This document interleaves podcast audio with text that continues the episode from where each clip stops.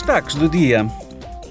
Ontem, a Comissão da Agricultura e do Desenvolvimento Rural do Parlamento debateu com o Comissário da Agricultura o impacto do aumento da inflação no orçamento agrícola comum e preocupações quanto à razoabilidade dos preços dos alimentos para consumo humano e animal na Europa.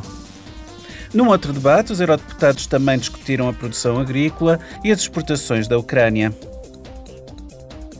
Esta semana, o Parlamento Europeu publicará os resultados completos do seu inquérito Eurobarómetro de 2022, realizado entre meados de outubro e o início de novembro.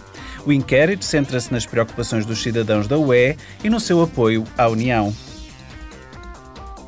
Amanhã, o Parlamento Europeu realizará uma cerimónia para homenagear o seu falecido presidente David Sassoli, um ano após a sua morte. A presidente Roberta Metsola discursará na cerimónia. Mais tarde, celebrar-se-á uma missa de homenagem na Igreja de Nossa Senhora das Vitórias de Sablon, em Bruxelas.